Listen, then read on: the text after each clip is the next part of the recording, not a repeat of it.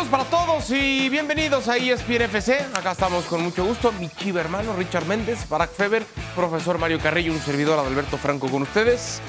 Mucho, mucho de qué platicar con la jornada de Europa League. Hablaremos también del Real Madrid y algo más que tenemos al final de sorpresa. Profesor Carrillo, ¿cómo le va? Bienvenido. Un gusto, un gusto y un privilegio con esta alineación. No, no teníamos mucho tiempo ya con Barack.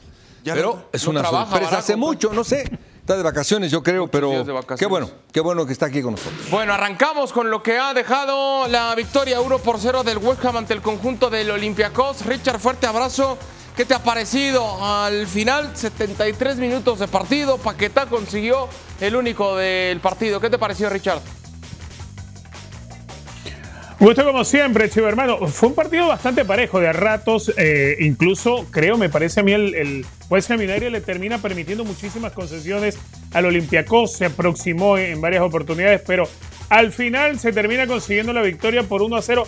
Eso sí, no sin haber sufrido antes, ¿no? Esa última acción eh, en la que Lucas Paquetá logra conseguir el gol de la victoria sobre el minuto 73. Buen trabajo de Edson en el partido, ¿eh? porque siempre, como lo habíamos mencionado ya la semana pasada, apareciendo a las espaldas precisamente de Lucas Paquetá, que es el que aparece de media punta, es el que trata de ordenar todo de la mitad de la cancha hacia el ataque. Y una buena victoria trabajada, eso sí, para el West Ham United ante un Olympiacos me pare- se me antoja un rival muy atrevido en el día de hoy. 80 minutos de partido, Barak, para Edson Álvarez. ¿Cómo jugó? Bien, bien, eh, descansado, eh, con Ward Prowse al lado, que también hace un buen partido. Una muy buena alineación en general, la del West Ham, cuando tienes a un futbolista de la talla de, de Paquetá. No es que vayas ganando 1-0 de inicio, pero es mucho más probable que, que la portería rival te, te sonría y te acepte, ¿no? De, la puerta abierta, como acaba ocurriendo con, con el brasileño. Es una buena actuación en particular de, de Edson, pero enmarcada obviamente dentro de un colectivo de un West Ham que no está tan acostumbrado a, a un cuadro como Olympiacos, que, que se echa para atrás, que, que aporta poco ofensivamente, que prácticamente no dispara una sola vez en todo el partido, tuvo que ser paciente. El West Ham suele jugar a otra cosa, pero demuestra hoy también el cuadro de David Moyes, que aunque incómodo, eh, sabe, eh, sabe como lo ha hecho durante ya varios partidos desde la temporada pasada ante equipos que se le han cerrado, acaba ganando la Conference League y ahora en un peldaño más alto que es el de la Europa League, pues está prácticamente también amarrando ya su clasificación a la siguiente ronda. Profesor Carrillo, no me gustó cuando le pregunté a Barak y me dijo, bien, bien, así como, "Nah, nah". estábamos lo viendo los números, No. la efectividad, la No, no, recuperación no, de Barak, pelotas. eh, discúlpame, pero los parámetros de Barak son muy altos. Son altísimos. Hay que tener un gran discernimiento para entenderlo. Los tonos ya lo conocemos. No le gustó. No le gustó a Edson Álvarez. Le inconforma algo a mi ¿Pero compañero. qué? No sé, ahí no sé. a no ver. Mario, no sé si No lo coincides conozco, con lo que voy a decir. Hoy por hoy o en la actualidad, si no es el mejor, es de los dos, tres futbolistas los mejores que tiene México, ¿eh? La exigencia de Barak es altísima. Por eso son los tonos de mi compañero. Yo lo respeto. Y lo quiero además. ¿A ti qué te pareció el partido de Edson? A mí me gusta, a mí me gusta mucho. Nada más te digo, el Ajax, fíjate cómo está. Lo quitaron, quitaron a varios jugadores, pero no está Edson y anda en último lugar nada más el Ajax. Último. Sí. Entonces, lo que es Y hoy volvió a perder. Lo que es un volante defensivo que tenga estructuralmente eh, solidez para un equipo, lo es este chico. Tres puntos importantísimos para el West Ham que está ubicado en la primera posición dentro de este grupo A de la Europa League. Mismos puntos que tiene el conjunto del Freiburg, pero que se ubica en el segundo peldaño. Richard, ¿tú le podrías echar un poquito más de flores a Edson de las que le aventó Barak, si es que le aventó? No, Barak, Barak no, le pone, no le pone flores a nadie. Incluso, mm, eh, si uno repasa la estadística, hoy no era un partido fácil. Si bien Olympiacos no atacó tanto, pero sí tuvo, sí tuvo nueve aproximaciones al arco de- del West Ham United. El, grado de dificultad lo encuentran cuando tienes a alguien en la mitad de la cancha como Edson Álvarez. Hoy uno piensa en jugadores mexicanos en el extranjero y siempre te va a sonar Santiago Jiménez porque es el que hace goles, porque es el que ap- acapara las miradas. Pero estoy muy de acuerdo con lo que dice Mario Carrillo. El trabajo que viene haciendo eh, Edson Álvarez de la mitad de la cancha, ese trabajo de hormiguita, ese trabajo de solidaridad, pues quizá muchos no lo ven. Pero yo creo que en cualquier equipo necesitas un tipo con las características que presenta Edson Álvarez. Para mí hoy hace un muy buen partido. Por eso yo decía siempre, siempre a la espalda de corregir y de, y de, y de aparecer eh, cuando fallaba alguno de los extremos, cuando requería algo de solidaridad a las espaldas de Lucas Paquetá. A mí el trabajo de Edson Álvarez, no solamente hoy, me parece de lo más correcto. No te sientas presionado, Barack, pero si de pronto quieres agregar algo a lo poquito que dijiste, eh, adelante, ¿eh? ¡Anímate! Es que, no, porque, porque aquí me están eh, presionando para que dé una opinión muy condicionada por un partido, el de hoy contra el Olympiacos, en el que eh, el rival no es un rival Premier League. A, Edson se le ve, obviamente, más apurado en ciertos contextos ante ciertos rivales en, en la Premier League. No que lo esté haciendo mal en absoluto, creo que está haciendo un buen trabajo, pero tampoco me parece a mí que por este partido, a ver, podemos hablar de este partido porque es el que se jugó hoy, pero siempre hay que analizarlo desde la claridad de que se trataba del Olympiacos, de, de un rival que a priori y a posteriori es mucho menos que el equipo donde juega Edson Álvarez. Eh, pases largos, eh, lo, que acostumbra es decir, el pase corto muy preciso, en el pase largo, que, que, es algo que necesita el West Ham y para lo que llega, porque, porque si algo tenía Declan Rice en este equipo, era esa capacidad de mezclar pase corto con pase largo, ¿no? Lo que ahora mismo hace en el Arsenal y lo que tiene que empezar a hacer más Edson Álvarez, que ya venía haciendo en el Ajax. Pase largo muy bien, en el pase corto extraordinario, sin problema. Eh, su tarjeta amarilla de cajón. Buen partido, buen partido. No recibió gol. Es muy bien, Barak. Eso es bueno para su contención. Eh, bien, Barak. El, balón de oro. El balón de oro no lo va a ganar. Eh, perdón, pero ah. no, no va a ganar Edson Álvarez el balón de oro. Ni este año, ni el que viene, ni nunca. Nadie le está pidiendo balón de oro, pero, pero qué bueno que te animaste, ¿verdad? Qué bueno, qué bueno. Profesor, ¿le dice algo a usted o le digo yo? No, no, no. ¿Ves cómo está Mario? No puede ni hablar, Mario Carrillo. No, es que ¿qué tiene que ver el balón de oro? Nada más le preguntamos cómo jugó Edson. el balón de oro no lo va a ganar nunca, por favor. No, no, es que por, profesor, profesor, parece que, por la presión del conductor Adal queremos ver a, Edson en un nivel eh, superlativo. Para lo que hace Edson, está muy bien. ¿No es hoy por hoy el mejor mexicano? Le pide más, solamente. ¿No es el mejor futbolista mexicano de la actualidad, Edson Álvarez? Sí. Oh, bueno, pues es, ya está. Es difícil evaluarlo porque, porque, porque, porque, a ver, pero tampoco es decir eh, que sea el mejor futbolista mexicano en la situación en la que ahora mismo se encuentra o en la que lleva ya un rato estancado el fútbol nacional. Tampoco es un parámetro, un parámetro que, que deba halagar de manera. Pues como los otros son muy malos, este no puede ser tan bueno. Es el mejor mexicano. Pero, no, no, no, no. Es el, es el único, es el único mexicano, es el único mexicano, a ver, y por eso estamos hablando de él, y por eso estamos abriendo el show con él, y por eso ya nos hemos extendido mucho más de lo que yo habría permitido este análisis. Eh, es el único mexicano que está jugando en la superélite. Es el único, ¿no? Eh, para acabar pronto, porque podemos debatir lo de Jiménez. Jiménez lo está haciendo muy bien en la élite, jugando Champions League, a diferencia de Edson, que esa es la ventaja de Jiménez, pero no es lo mismo por ahora jugar en la Eredivisie que hacer en la Premier League. Entonces, son dos ligas tan diferentes que ni siquiera podemos decir que coman en la misma mesa. A ver, Mario, es que a, mí sí me, me, causa algo de ruido, porque en el momento en el que nos enteramos, Edson va a la Premier, lo primero, o al menos yo, no sé si alguno de ustedes lo compartan, lo primero que yo imaginé es, le va a costar mucho trabajo a Edson ganarse un puesto de titular. No porque no sea buen futbolista, sino porque es una liga competitiva, porque es una posición en la que cuesta trabajo desempeñarse, sobre todo en la Premier League, el tipo llegó con sus maletas y se acomodó como si estuviera en la sala de su casa, como si tuviera toda la vida jugando en la Premier. Por eso yo digo, un poquito más de reconocimiento por el esfuerzo, por la trayectoria, por la calidad, por la mentalidad, por el temperamento. Lo que está haciendo Edson Álvarez no es para decir, ah, bien, y su amarilla de cajón. No, perdón, Mario, es para reconocerlo. y el siguiente comentario, el balón de oro no lo va a ganar nunca. Bueno, lo sabemos, simplemente es un mexicano. Eh, bueno, es que hay que aclararlo porque. Porque Adal parece que no lo tiene tan claro. Ah, no, no, por, eso lo Ya lo había llamado el Chelsea la temporada pasada. no lo soltaron. Eh, después se fueron con otro jugador. Ahora viene West Ham. Lo quiere Bayern Múnich. Es decir, es un volante defensivo competitivo a nivel mundial. Nada más. Richard. Mira, además quería agregarle algo, Mario. Eh, Adal. Eh, es tan bueno el partido que hace hoy que a los 20 minutos es, amonestado y sabe dosificarse desde la mitad de la cancha con la obligación de recuperar pelota. Eso te habla también no solamente del talento que tiene, sino de la madurez que tiene para saber manejarse en esos momentos en un torneo internacional. O sea, a mí me parece, no, no vamos a decir brillante el partido, porque por lo general no le damos el calificativo brillante, a menos que sea el que hace los goles o el que ataca en las grandes oportunidades. Pero ese trabajo de obrero que hace de manera permanente Edson Álvarez es valiosísimo para cualquier equipo. Sí, de acuerdo. Yo sí coincido plenamente en lo que dice Richard. La posición luego termina por castigarle un poco, es cierto, no son los reflectores que tiene el guardameta, que tiene por supuesto el centro delantero, pero el trabajo sucio, ese trabajo silencioso que ha venido haciendo Edson desde hace rato, no solamente de ahorita, es digno de reconocer con un poquito más que su amarilla de cajón. Pero bueno, ya sabemos cómo es Barak y no, aunque lo intentemos, no lo vamos a cambiar. Dejamos el tema entonces del, West Ham para platicar ahora del AEK de Atenas que se enfrentó al Olympique Marsella que se ha llevado, profesor Mario Carrillo, la victoria 2 a 0, ¿eh? Sí, ante una actuación discreta, hoy lo hubiera matado a Orbelín Pineda, Barak, lo hubiera matado. Pero al margen de eso, hubiera matado, los transmitimos ahorita, hace unos momentos, junto con Ricardo Puch.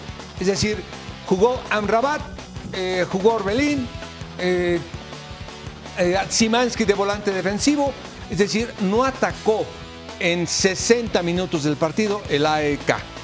Marsella falló uno, falló otro, al final hizo el gol, este es un golazo de Condovia, que Condovia anda bastante bien, junto con Beretrut, son dos volantes defensivos de altísimo nivel.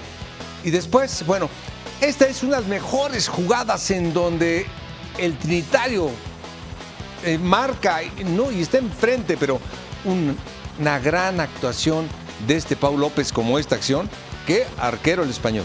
Fantástico. Es decir, muy discreta la actuación de la ECA y Marsella a medio gas le ganó 2-0.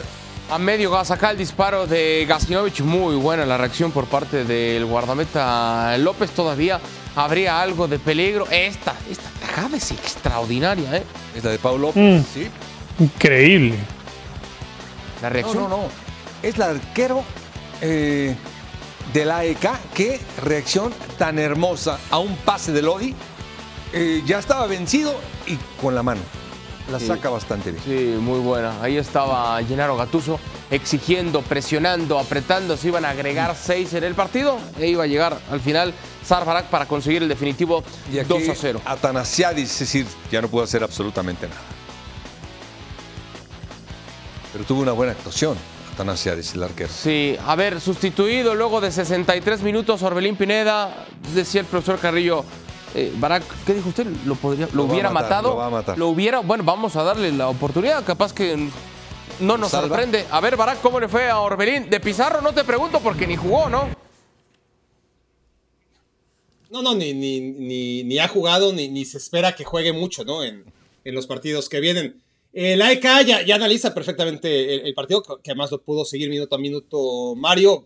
Solamente podría agregar el contexto de, del AEK Atenas contra el contexto de, los rivales de, este grupo que dentro del marco de Europa League, pues a priori sabíamos que iba a ser contra el Ajax, que desconocíamos qué tan mal iba a estar y ya vimos que está fatal, contra el Brighton y contra el Marsella. E, era un grupo eh, cuesta arriba cada partido para el AEK. El tema es que empieza muy bien, ilusiona, aunque sea el contragolpe en contra del Brighton, consigue una goleada que parece lanzarlo con expectativas de avanzar, pero conforme han pasado las jornadas, el equipo de Almeida ha demostrado que futbolista, futbolista, no por Orbelín, sino por los 10 compañeros más Orbelín, es decir, eh, Orbelín hace lo que le alcanza, ¿no? Pero el plantel de la ECA, comparado con el del Marsella, comparado con el del Brighton, comparado incluso con esta versión horrible del Ajax, pues lo normal es que esté en donde está ahora, ¿no? Cierto. Que se ha rezagado, no es que esté fuera, eh, todavía puede clasificarse a la siguiente ronda, pero a ver, lo, lo bueno es que esté compitiendo, ¿no? Y, y, eso ya ha sido un buen trabajo de, Almeida al, al, hacer campeón a este equipo de liga y de copa y a ponerlo en las puertas de la Champions League. Qué bueno que no juega la Champions League, que habrían madurado muchísimo, claro, los futbolistas de haberla jugado, pero se habrían llevado unas goleadas sensacionales. Sí, sí, de acuerdo. Son terceros en este grupo B, Richard, cuatro unidades. El Brighton es segundo con, con siete puntos. ¿Qué te pareció a ti? A ver, eh, hoy yo creo que recibe un baño de realidad. El partido contra el Brighton es un accidente, un accidente eso de los cuales eh, te apoyas y, te vale el esquema y a lo que pretendas jugar, ¿no? Y, dentro de la incapacidad del rival para, para hacerte daño. Pero lo de hoy es eso, es un baño de realidad. Eh, con muy poco le, le alcanza al equipo francés para conseguir la victoria, para maniatar, para someter eh, no era ni siquiera la, clase de partido en la que tuvieran que estar sufriendo ante un acoso permanente. Pero sí, un partido muy relajado para el rival que lo termina ganando bien. Y es una realidad, es un baño de realidad. Hay una distancia enorme del AEK de Atenas con, con los rivales de su grupo. Y claro, aunque las matemáticas todavía te dan esperanzas de, clasificar, yo lo, lo, único que lo veo es que no vaya a caer de último, porque hay uno peor y es el Ajax. De resto, eh, hay una distancia tremenda, hombre por hombre, por plantilla, por, por peso específico de, de, tu plantilla, no está para competir en, este grupo. Y, bueno, hoy, ha quedado demostrado, hoy es eh, manejado en un partido, repito, sin, sin necesidad de ir con el acelerador a fondo por el lado del equipo francés. Y el AEK no encuentra la forma siquiera de, de entorpecer el tránsito del partido. Bueno, pues así entonces la derrota para el equipo que dirige Matías Almeida. Vamos ahora a repasar lo que ocurrió en la victoria del Betis, 4 por 1 ante el Aris Limasol. ¿Qué jugador, y no estoy descubriendo evidentemente nada, qué jugador es Francisco Isco Majisco Alarcón, profesor Marriquerillo? Pedazo mm. de futbolista, ¿eh? Lo es, lo es, es un gran jugador. Acá, por ejemplo, jugó Guardado y Carvalho en el medio campo.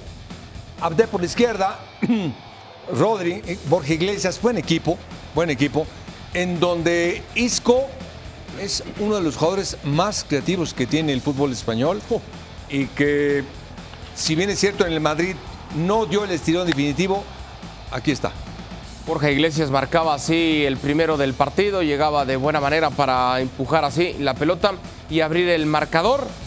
¿Qué te pareció a ti, Barak, lo que ha hecho el conjunto del Betis esta tarde noche? Muy bueno, muy bueno porque más allá de la, del favoritismo con el que encaraba este partido ante un sorprendente Aris Limasol, que, que como equipo pequeñito de Chipre, o sea, ni siquiera es un equipo de los grandes de Chipre, es un equipo sorprendente de, de la Liga Chipriota que está consiguiendo eh, jugar competiciones europeas por primera vez en, en su vida, ¿no? Eh, pero dentro de este contexto, el Betis será favorito. Que, que eso se demuestre en la cancha eh, no suele ocurrir tantas veces, ¿no? Eh, el Betis está bien, el Betis va a clasificar, tiene nueve puntos ya. Y, es un cuadro que a pesar de que temporada a temporada Pellegrini va sufriendo eh, la pérdida de futbolistas, pues ahí se mantiene, ¿no? Se mantiene como un equipo sólido. Llega Isco, que claramente le da una, un paso adelante a este equipo, sobre todo después de perder ahí, después de perder a Canales después de que Fekir lleva un año sin jugar. Y Guardado está ahí, ¿no? Eh, pasan los años y ahí sigue Guardado, cada vez jugando menos, pero todavía siendo útil hoy, jugando los primeros 60 minutos, no errando un solo pase, haciendo lo que mejor se le da. Para que Barak no se queje y vea que soy justo, si a él lo puse, no contra las cuerdas, pero le preguntaba yo de la participación de Edson, tengo que hacer lo propio, perdón Richard, tengo que hacer lo propio con profesor Mario Carrillo no es ningún secreto que a usted no le encanta del todo cómo juegan desguardado. Lo dijo perfecto, Barack. Perfecto. Eh, tuvo oportunidad de jugar guardado este partido. Juega a un lado de Carvalho. Eh, no falló un pase corto, algo así lo escuché. No falló ningún pase corto, pues no, no lo va a fallar. Si guardado no falló un pase corto, no. El chiste es que ninguna trascendencia y ninguna dinámica guardado va a tener, no le alcanza ya. Un gran jugador mexicano, excelente, pero ahorita no está para un otro nivel. Simplemente, hombre, aparte la edad que tiene, los años cuestan. Simplemente jugar ahorita en Europa es un gran logro. Pero me gustó mucho de Barak. Los pases cortos los falló. Digo, no falló ninguno. Eso me eh, Richard, no sé si has oído esa frase de el peor enemigo de un mexicano es otro mexicano. Bueno, acá más o menos, ¿eh? Acá entre Barak y Mario Carrillo nos ayudan con esa frase, ¿eh? No, Barack por lo menos es el mexicano menos fanático del fútbol mexicano que yo he conocido en mi vida. Es cierto. Pero, es cierto. a ver, sí, eh, enfocándose un poco en, Andrés Guardado, hay que entender que para, para él eh, es un reconocimiento estar a esta altura eh, jugando un partido europeo, ciertamente ante un rival muy modesto, pero jugando un partido siendo titular, mm, haciendo los desplazamientos que hace, Hoy Andrés Guardado no tiene la dinámica y la, capacidad para funcionar como funcionaba en el pasado. Sin embargo, es alguien importante como voz del ingeniero Pellegrini dentro del vestuario. Es alguien importante también para ordenar a sus compañeros, alguien importante para bajar incluso a, ponerse frente al pareja de centrales y dar la amplitud desde la salida. Ese tipo de gestos y de detalles son los que le permiten a Andrés Guardado, un equipo como el de hoy, del ingeniero Pellegrini, ante un rival tan blando como el que tuvieron, pues poder tener el partido tranquilo y relajado. Ciertamente Guardado hoy no está para ser titular en, todos los partidos del Betis, ni para ser protagonista, pero sigue siendo alguien importante y creo que así lo ha reconocido la institución. No está fácil mantenerse en Europa con 37 años de edad. Gracias, Richard. Gracias, Richard. Qué bueno que lo dices tú. Desafortunadamente dejaron escapar esa oportunidad tanto Barak, pero sobre todo el profesor Mario Carrillo. Bueno, así se encuentran entonces de momento los grupos. El West Ham es líder, seguido por el Freiburg en el A, en el B. Marsella es eh, líder con ocho unidades, Brighton decíamos en la segunda posición, en el C el Betis tiene nueve puntos, seguido por Rangers que tiene siete unidades hasta el momento. Hacemos pausa, pero no se despega al volver a ESPN FC. Más de la Europa League. Venimos.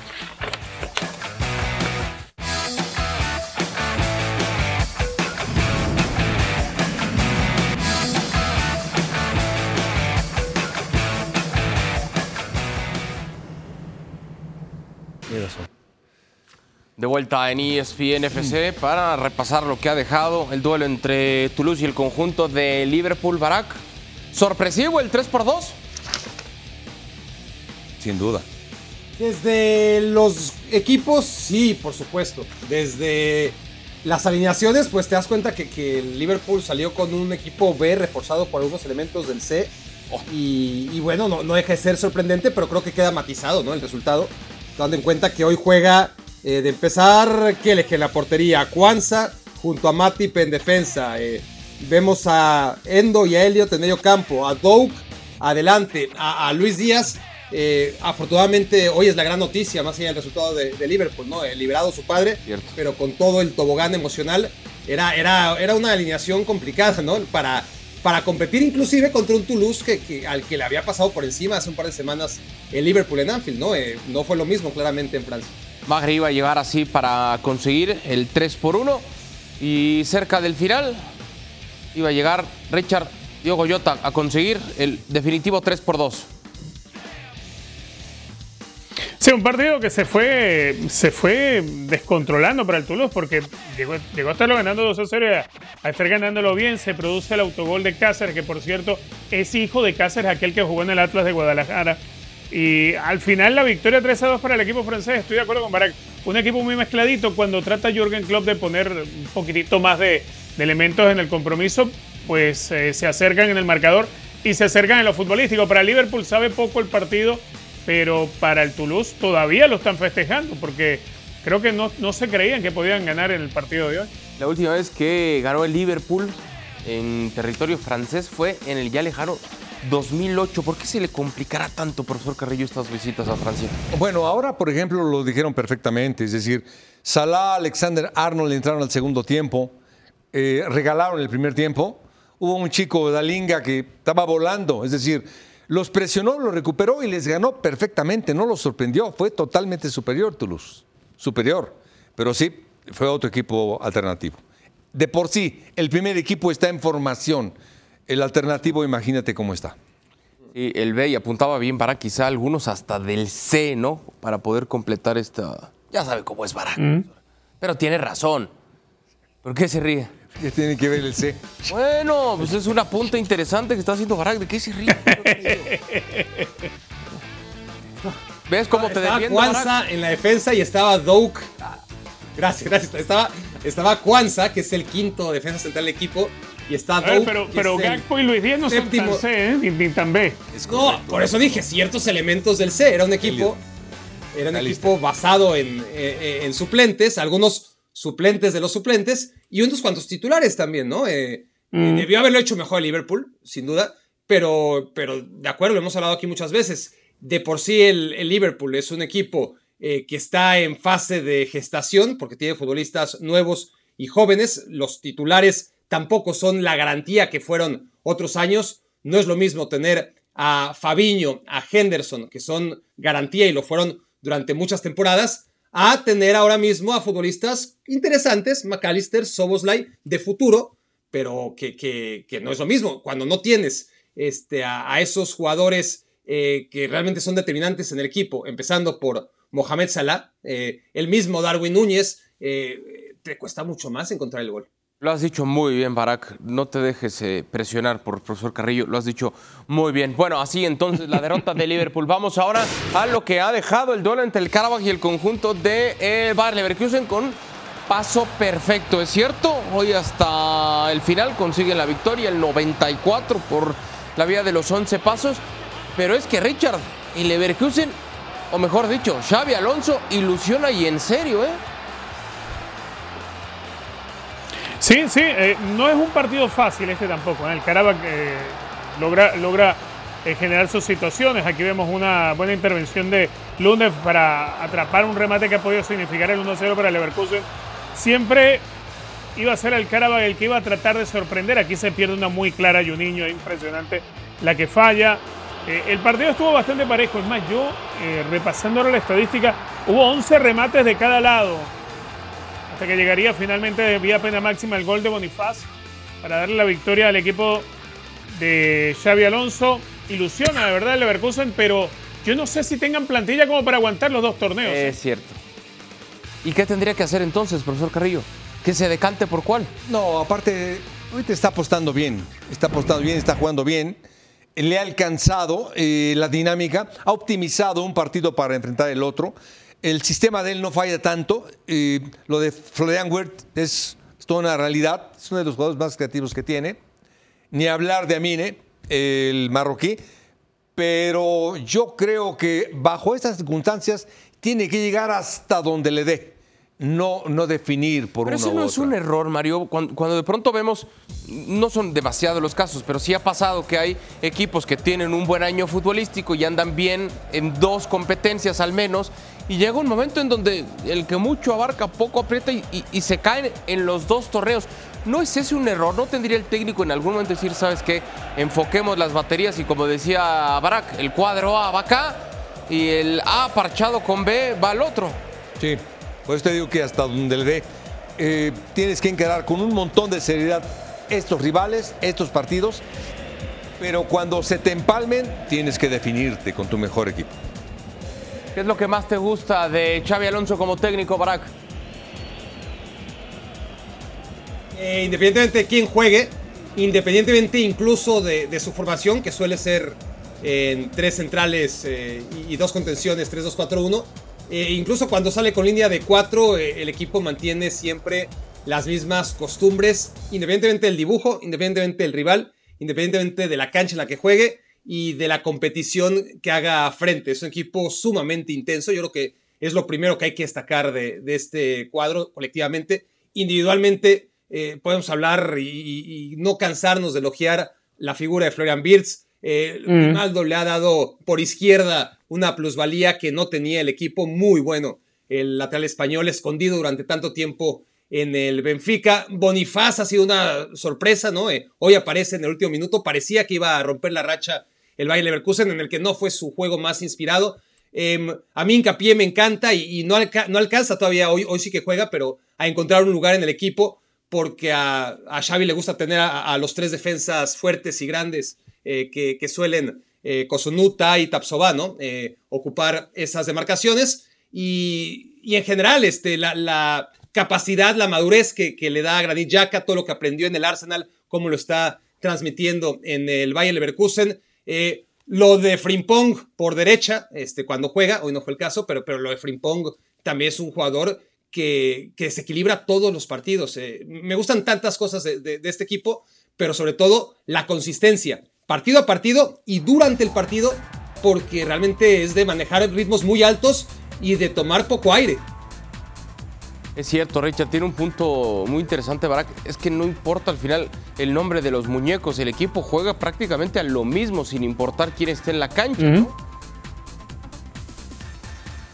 Sí, y uno de los méritos, eh, me parece a mí, mm, que, no ha debido ser nada fácil para, para Xavi Alonso para inculcárselo a su equipo, era una de las características que él tenía de jugador. Era un jugador capaz de, marcar perfectamente los ritmos del partido, de ralentizar o de acelerar casi que a placer. Bueno, eso sucede con los elementos que tienes de la mitad de la cancha. Para eso es importante la experiencia de la que ya citaba Barak sobre Granit Xhaka.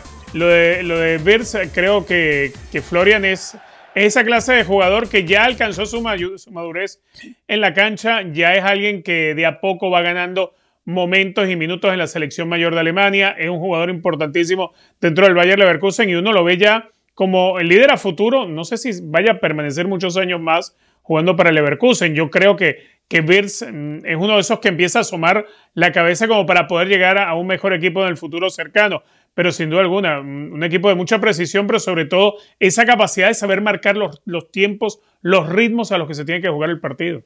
Es cierto, yo, yo sigo ilusionándome, profesor Carrillo. Yo sé que el tiempo lo va a poner ahí, que eventualmente Xavi Alonso va a llegar al Real Madrid, pero es que es imposible no ilusionarnos, sin importar el color de la camiseta, el escudo, etcétera, con esa idea de juego que llevó al cielo, la luna y las estrellas Pep Guardiola. Bueno, Xavi Alonso también ilusiona y mucho, es cierto, al sector madridista, pero en general al aficionado del fútbol tendría que sentir o darle la bienvenida a una postura así, ¿no?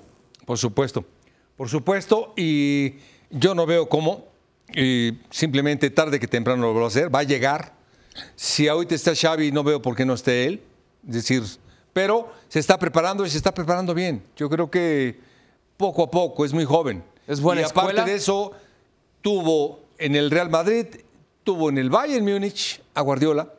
Eh, desde que fue al siguiente día empezó a jugar, es decir, tiene una escuela y tiene la lectura por la posición en la que jugaba. Él, el panorama que tenía Alonso era de trazos largos. Era el que mejor veía el partido desde acá. Ese panorama lo está llevando a cabo el día de hoy. Es mejor, y ya con esto cierro, Barak. Entonces, como escuela en proceso formativo, ya me mandó a pausa el productor. Qué grosero. Te voy a mandar un mail con la pregunta, Barak. Hacemos pausa y hablamos del Real Madrid que sigue renovando su plantilla.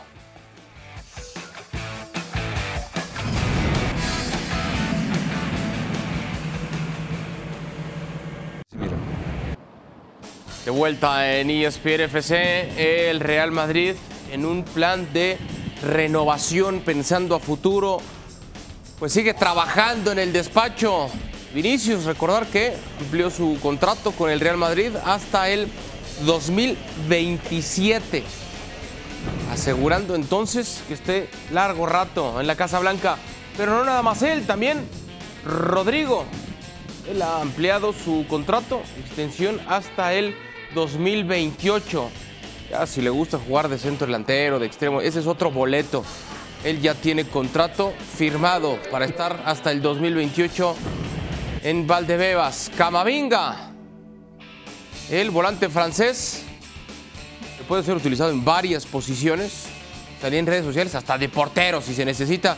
Bueno, él también ha renovado contrato hasta el 2029. Eduardo Camavinga, futbolista de grandísimas condiciones, técnico y con un despliegue físico muy importante. Y el último en sumarse a esa lista de renovaciones es Federico Valverde. También contrato hasta 2029. Florentino y su equipo de trabajo haciendo muy buenos, muy buenas negociaciones para tener Richard a largo plazo un equipo de primera calidad con esta lista de futbolistas jóvenes menores de 24 años y lo que tiene Richard del Madrid, ¿eh?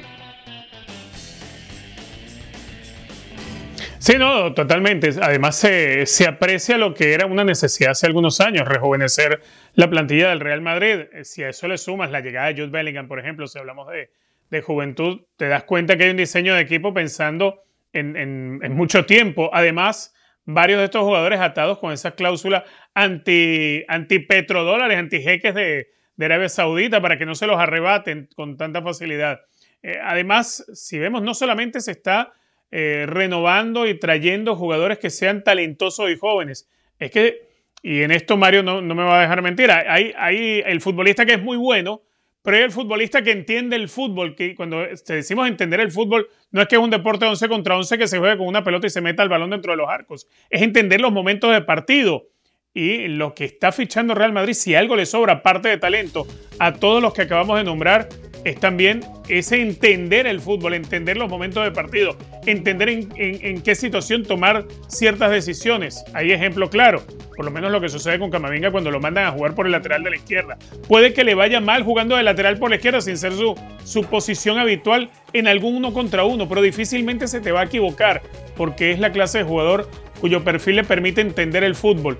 Vinicius Junior con el esquema del 4-4-2 sufriendo por tener que jugar por dentro hasta que empiece a encontrarse por afuera.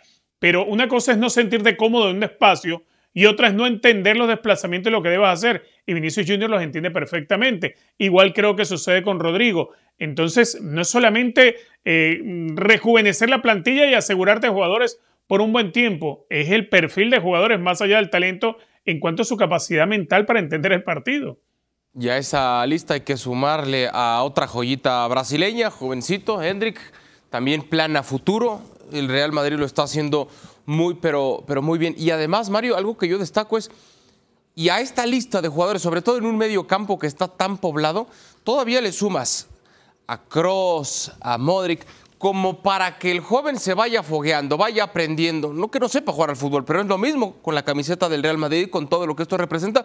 Voltear y que de pronto saber que están futbolistas de esta talla, ¿no? Es decir, cualquier cosa está Modric, cualquier cosa está Cross, que les van a terminar de catapultar sus carreras, o es de proceso formativo, ¿no? De otra dimensión. Es un equipo tremendamente bien diseñado, tremendamente. Eh, y lo que acaba de explicar perfectamente mi compañero es que hay jugadores que no tienen la lectura de dónde sirven mejor. Rodrigo, por ejemplo, de centro delantero, es un jugadorazo. La evolución que ha tenido como jugador es tremenda. Ahora juega por la izquierda, ahora juega por el centro, juega por la derecha. Tiene mayor utilidad. Es que a mí me gustaría de volante izquierdo, pues no es que te guste a ti, simplemente es que sepas tu dimensión futbolística que tiene ahí un cerebro, en verdad, que es Ancelotti. ¿Para qué? Para este jugador, para ver a Vinicius ahora meterlo por el centro y después habilitarlo hacia la izquierda. Después, eh, lo que está haciendo con el inglés, jugando por la izquierda, cae de centro delantero, como cuarto volante, de centro delantero de trazado, Bellingham. Es decir, tiene un maestro ahí en formación y los jugadores que tiene son fantásticos. Pensando a futuro, Barak, es la mejor plantilla que hay en, en el planeta, insisto. Esta camada de jóvenes que todavía tiene que demostrar mucho, por supuesto, pero pensando a futuro, pasado mañana, ¿va a ser el mejor equipo el Real Madrid con estos jóvenes que ha renovado? No necesariamente, no, no, lo veo así. Em, necesita un poquito más eh, y, todo el mundo sabe que, hay un futbolista que se le ha negado y que, que se fue que va a llegar, pero no llega y que ahora sí, que esta vez no. Y, y, cuando llegue Kylian Mbappé, si es que llega, pues eh, podremos estar hablando de eso. Mientras no ocurra, pues eh, tiene Jude Bellingham a un líder de proyecto que, que, no tenía y que asumimos todos, ya vimos lo suficiente como para intuir que, que va a durar 10 o 15 años al nivel en el que está. Em, pero, pero así una figura de esa dimensión de medio campo, como promete ser Jude Bellingham, necesita más adelante, necesita un centro delantero, el que sea, ¿no? Eh, pero, pero algo más, este Real Madrid, como para ser tan atrevidos y pensar que, que con el dinero que va a seguir gastando el Manchester City, con el dinero que van a seguir gastando los equipos ingleses, eh, sin saber hasta dónde va a llegar el potencial económico del Newcastle United, pues es muy aventurado pensar que con estos futbolistas bien fichados y, con talento, el Real Madrid tenga asegurado tener el mejor plantel por los siglos de los siglos. Lo que sí tiene, y eso es un mérito enorme, es lo que hubiera hecho el Real Madrid en cualquier otra época, con los jugadores de hoy, habría sido, ahora mismo estaría en su plantel eh, Mohamed Salah estaría en su... Y, cuánto tiempo le quedaría a Mohamed Salah, no? Eh, mm. estaría en su plantel Virgil van Dijk y cuánto tiempo le quedaría a van Dijk, etcétera, etcétera. Eh, ese Real Madrid ya quedó en el pasado. Era un Madrid que tenía resultados a plazo corto. este Madrid está mucho mejor enfocado para tener resultados a mediano plazo y lo que es un mérito gigantesco es que una generación de futbolistas que le duró más que ningún otra, es decir, no hay generación de futbolistas más exitosa en la historia que aquella encabezada por Sergio Ramos, Barán, eh, Casemiro, Cross, Modric, Cristiano Ronaldo. Es la más exitosa por la cantidad de títulos y sobre todo los años que, que mantuvieron ese nivel. El tener esa transición, el ahora mismo decir, Ramos ya no está, Barán ya no está, Casillas ya no está, Casemiro ya no está, Cross y Modric pues cada vez están menos y que el Madrid, y Benzema, se me olvidó, Benzema ni más ni menos, eh, mm. y Benzema tampoco, y sin embargo, ahí está el Real Madrid. No está en su mejor momento, seguramente no, pero ahí está arriba la liga, ahí está arriba la Champions. Y, eso es un mérito tremendo a la hora de, gestionar lo que en cualquier otro momento y en cualquier otro club sería crisis, ¿no? Porque todo esto es de ciclos que se abren y se cierran y la época post-Modric, post-Cross, post-Ramos, post-Barán, post-Benzema, post-Cristiano, post-Iker Casillas, pues sigue siendo una época muy ilusionante. Yo sigo haciendo hincapié en que este cambio generacional que tanto sufren los equipos en el fútbol, lo está gestionando muy bien el Real Madrid. Lo está haciendo mucho más llevadero. Porque hoy podríamos, ya, dice Barak, ya, casi no está Cross, ya casi no está Modric, que es cierto. Pero en el día a día, en el entrenamiento sí está. Y por eso terminan de pulir estas joyitas, eh, Mario. Estas joyitas que tiene el Real Madrid, a mí me da la sensación, yo sé que le incomoda aceptarlo. Yo no, no digo que a futuro el Madrid va a ser el mejor equipo del planeta. Lo que sí me atrevería ahorita a decir es que no mañana, pasado mañana va a tener la mejor camada de futbolistas el Real Madrid en cantidad y en calidad. Por estos jovencitos que ha renovado y que ha blindado a largo plazo. Sí, y lo más importante, mantener la dimensión del equipo. Es decir, para mí es de los mejores equipos del mundo, de toda la vida, de toda la historia. Y, se fue Cristiano, y se fue Benzema, y vino Bellingham, y, viene Chouamani, y viene Camavinga, y, y sigue Valverde, y está Lucas, y de repente aparece Rodrigo y bueno, viene Rudiger, es decir, simplemente contratan tres o cuatro jugadores para apuntalar, pero la estructura de un gran equipo ya está. Estoy de acuerdo contigo. Sí, sí, este Real Madrid. Se fue Marcelo, ¿no? O sea, se fue, se fue Marcelo, 15 años, lateral izquierdo del equipo. Mm. Ganó la Copa Libertadores a los 40 años, ¿no? Y, el Real Madrid no tiene, honestamente, no tiene un lateral izquierdo a la fecha. Sí, pero cierto. no pasa nada, tampoco, ¿no?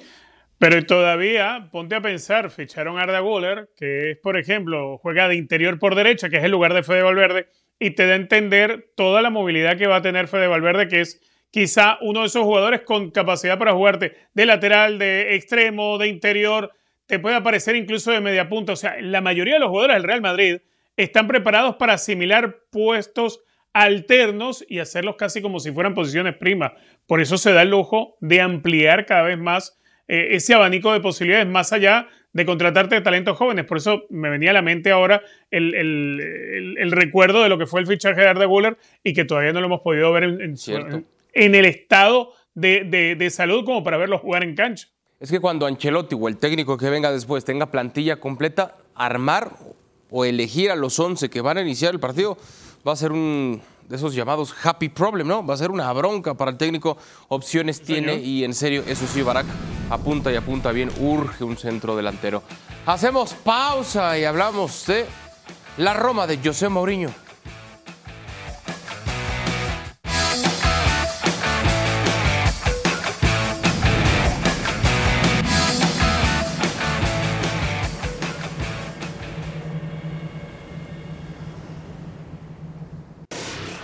De vuelta en ESPN FC, Barak, ¿qué le pasó a la Roma de José Mourinho que lo perdió 2 a 0? Bueno, le pasa por encima el Slavia Praga, juega con suplentes, está prácticamente clasificado. El equipo viene de remontar a Leche en un partido que tenían perdidos. Eh, mete gol Lukaku y Asmun en los últimos instantes y, venía cansado anímica, físicamente y jugando con suplentes ante un Slavia Praga que se defiende bien, que juega bien y que hoy es mucho más equipo que una Roma que es muy inconsistente. ¿eh? Ha sido toda la temporada la Roma de Mourinho un equipo capaz de lo peor y de lo aún peor. ¿Qué te pareció, Richard? Muy superior a Slavia Praga, muy superior. Incluso la Roma no levantó ni siquiera un tiro de esquina. Ahí te da un ejemplo de lo poco que pudieron atacar. Siete corners cobró el Slavia Praga, que obviamente intentó más, remató más a puerta. Tuvieron siete tiros entre los tres palos, los del Slavia Praga, apenas dos la Roma superado en todas las líneas, pero a ver, es entendible. La Roma, la Roma lo había planificado un, plantel más alterno y obviamente eh, el resultado se justifica por sí mismo, ¿no? Cuando vas a afrontar a un rival urgido y con apetito como el Slavia Praga, que te sucede algo así. ¿Fue error anunciar que ya se iba José Mourinho? No, no, simplemente es un competidor tremendo, pero eh, Ahora en la mañana vi al Toulouse, vi el Slavia y cualquier conjunto con una velocidad y potencia te gana. Es decir, hoy en día, en verdad, eh, cualquier equipo es competitivo. Lo de Toulouse, eh, vi un Belinga, un holandés, eh, goleador de media vuelta. Hoy lo que ve del Slavia, es decir, cualquier equipo de estos grandes como la Roma dormido y le gana a quien sea. Bueno, me quedo con eso. Cualquier equipo, no sé, no sé si cualquiera.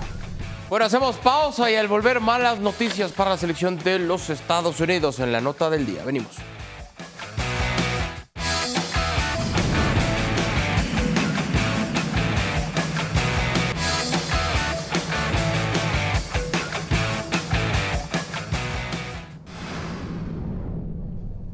Bueno, atención, luego de practicar una resonancia magnética a Pulisic, se ha determinado que por fortuna no hay una lesión seria a considerar, sin embargo, el Milan ha dictaminado que estarán evaluando día a día esta lesión, se habla de una fatiga muscular, lo que sí Richard ha quedado fuera de la convocatoria de la selección de los Estados Unidos para los partidos ante Trinidad y Tobago.